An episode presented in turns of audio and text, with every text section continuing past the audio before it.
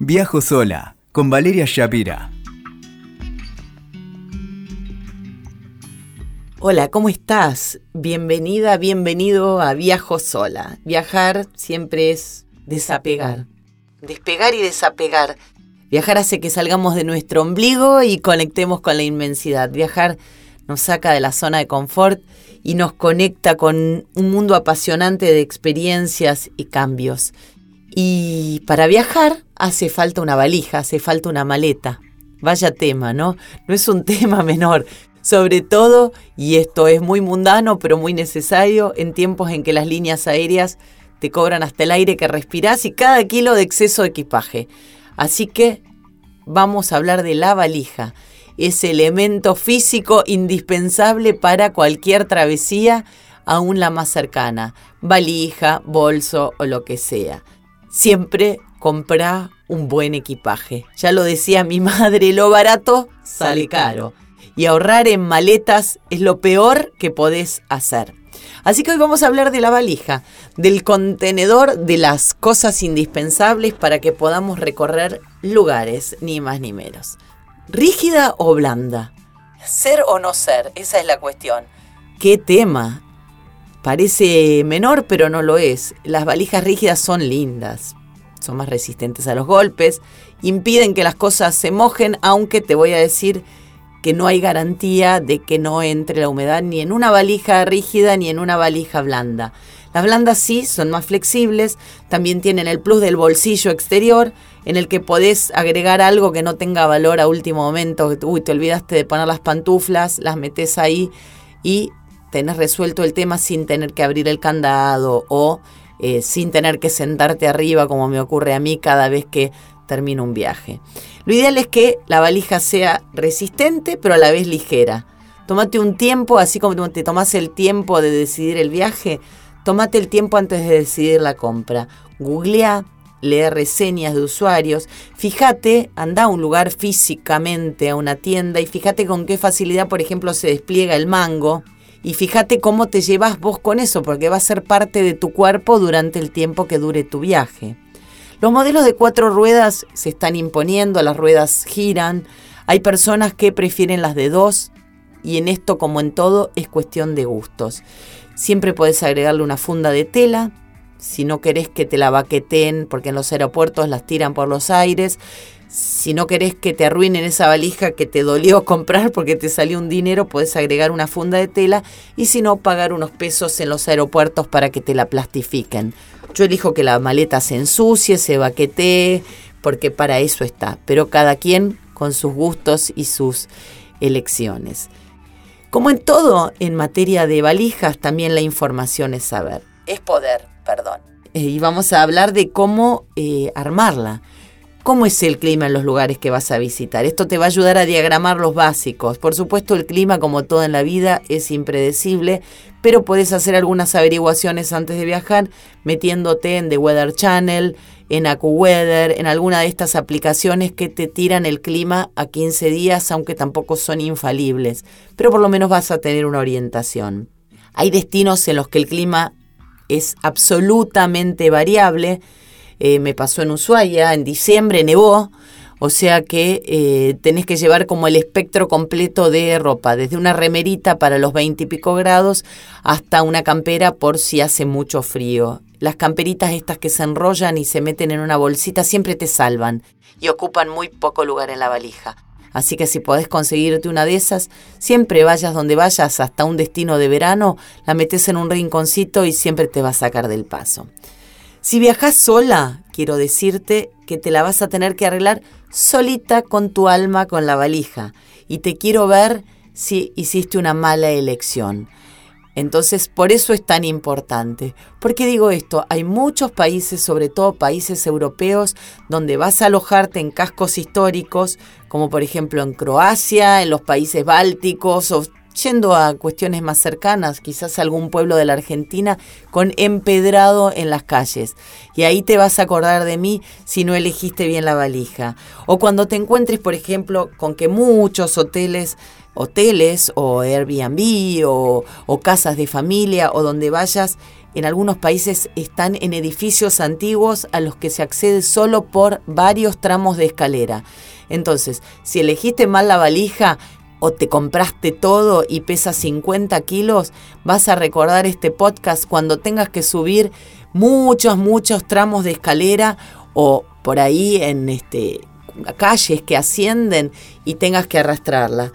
En el viaje más reciente quiero contarte, me gusta ilustrar esto con anécdotas personales, pero llegué casi a la medianoche a un casco histórico en Vilna y tuve que subir con mi cuerpito y la valija llena de souvenirs que pesaban una tonelada. Así que no te entusiasmes con las compras porque después también los vas a pagar. ¿Sabías que una maleta liviana te permite ahorrar plata? Sí, por supuesto. Además de en las pavadas que dejas de comprar, también te permite ahorrar dinero tomando transporte público en lugar de taxis en algunos países, trenes, subtes y por supuesto evitar pagar cargos extras, sobre todo en las low cost. Cada aerolínea tiene sus propios requisitos en relación con el peso y el tamaño tanto del equipaje que va a la bodega como del equipaje de la mano.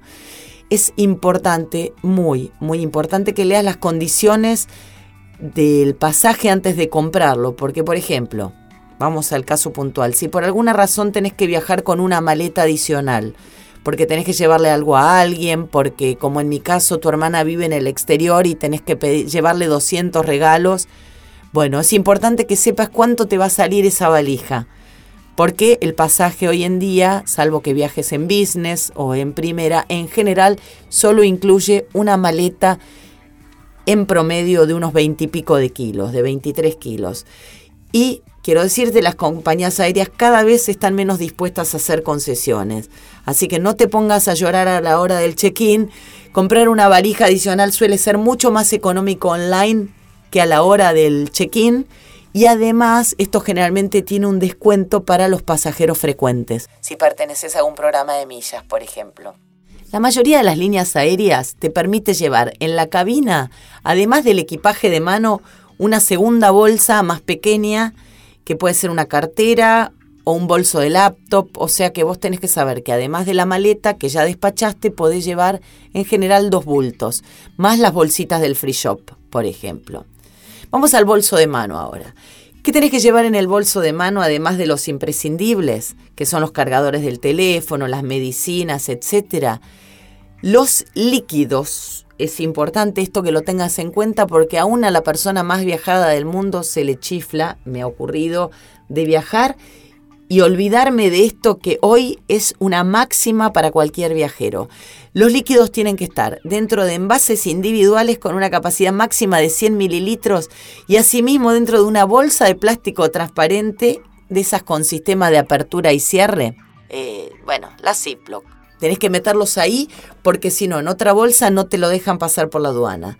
Podés llevar alcohol, perfumes, etcétera, que superen el límite de los 100 mililitros solo si los compraste en las tiendas del aeropuerto.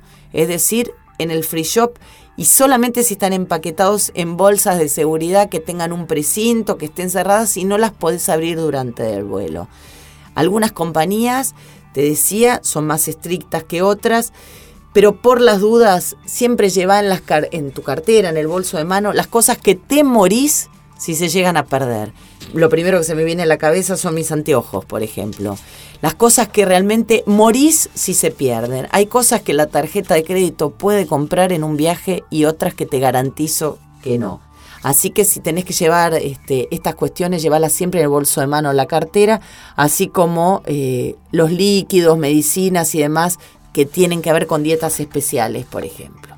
Bueno, hecha esta digresión, vamos a hablar de la valija de nuevo. Dale, vamos a hablar de la maleta. Sabiendo siempre que nunca es dramático que te olvides de nada, salvo aquello que no puedas comprar en el lugar o pedir prestado. Entonces, vamos a arrancar con lo que nunca, nunca jamás tenés que poner en la valija. Los imprescindibles que, como antes te dije, tienen que estar en tu equipaje de mano. Los lentes, las gotas, los medicamentos, todo lo que es muy complicado conseguir en otro lugar por idioma o por lo que sea. La placa que usás para dormir para el bruxismo. Eh, tu par de lentes de respaldo. Si usas plantillas para caminar. Las credenciales, etcétera, etcétera. El celular todo eso si se pierde es un problema. Ya vamos a hablar en otro podcast de cómo hacer cuando se pierde o se demora una maleta. Mientras tanto te digo, y esto también por experiencia personal, que siempre está buenísimo llevarse una muda de ropa en la cartera por si se llega a extraviar el equipaje y por lo menos tener una bombachita o un calzón para dormir esa noche en el hotel y una remera. Nunca está de más tener algo por si las cosas se pierden. Bueno, vamos a hacer la valija. ¿Cómo se hace la valija? Lo primero que tenés que hacer es un listado. Por rubros, eso te va a ayudar un montón a ordenar. Cosméticos, ropa, zapatos. Lo ideal siempre es que te quede libre la mitad de la maleta, por lo menos la mitad del espacio para que puedas llenarlo con lo que vayas adquiriendo o no. Pero para tener cierta flexibilidad, hace de cuenta que el 50% de la valija tendría que ir vacío para viajar tranquilo. Esa campera gruesa que te ocupa la mitad del espacio, llévatela puesta. Ahí ya ahorras un montón de espacio y además en el avión siempre hace un frío polar. Así que la campera puesta. Una cosa buenísima, maravillosa que descubrí muy recientemente son los packing cubes o cubos eh, organizadores. Son muy poco conocidos en la Argentina, pero puedes hacértelos enviar por internet. Son unas como unos eh, cubos flexibles o bolsitos. También existen las bolsas, por supuesto, estas las venden aquí, en las que puedes separar prendas, zapatos, etc. Y le van a dar a tu equipaje una sensación de prolijidad que a la vez te genera cierta paz, sobre todo si sos absolutamente anárquico y desordenado como soy yo. A mí personalmente me estresa mucho mi propio desorden. He llorado haciendo valijas, sobre todo al regreso, cuando tengo que dejar el hotel y tengo que sentarme arriba para que cierren con la cantidad de este, cosas que he comprado de más. Entonces, ser metódico te va a ayudar. También puedes hacer, por supuesto, tu propio sistema de organización con bolsitas de tela, por supuesto, puede ser una opción, o bolsitas de plástico. Eh, si podés comprarte un kit de botellitas mini, de esas que podés llenar con shampoo o, o llevarte de los hoteles, las venden en los aeropuertos, los frascos pesan, ocupan mucho lugar. No te lleves el de maquillante de un litro si vas a estar una semana. O sea, lleva lo que necesites para el viaje. Un mini kit de primeros auxilios también ayuda. Y los bolsitos ordenadores funcionan muy, muy bien, sobre todo para armar y desarmar rápido si tenés muchos destinos en el camino. Las prendas. Vamos a las prendas. Lo ideal es llevar varias prendas combinables entre sí. Eh, en mis últimos viajes he optado por varias remeras negras, varias remeras blancas, por ejemplo, un par de jeans, nada de esa prenda color este, amarillo patito que no combina con nada, ya que le vas a dar un solo uso y es un desperdicio de espacio. Ten en cuenta que si querés ponerle color, después te pones un pañuelo, una chalina, un collar, pero no, no te llenes de prendas de único uso que van a ocupar lugar y te van a complicar. La ropa sintética no se arruga, es muy reutilizable. Eh, evita las cosas que vas a tener que planchar en el hotel porque quizás no haya plancha o quizás tengas que pagar 20 o 30 dólares para que te planchen una camisa en un hotel y no te va a copar, te lo puedo asegurar. Muchos hoteles tienen toalleros con calor. Ten en cuenta que vas a poder lavarte algunas prenditas, algunas bombachitas y colgarlas si estás poco tiempo. Y la otra opción es, si vas con un plan de viaje relajado, llevar alguna ropa que ya esté para jubilar y la puedas dejar en el camino o dársela a alguna persona que la necesita. Básicos de viaje, un paraguas mini, sí o sí. Si usas calzas es lo más práctico del mundo y ocupan muy poco espacio, te puedes llevar dos o tres traje de baño, pijama, ropa interior, un abrigo que combine con todo, con todo, algún collar o pañuelo que vista los básicos para si tenés una cena o algo un poquito más cool, y un especial aparte para el calzado.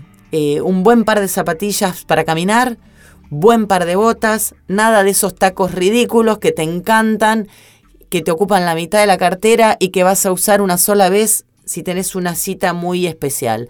Si esa cita se te llega a dar, irás y te los comprarás, pero no te los lleves de casa.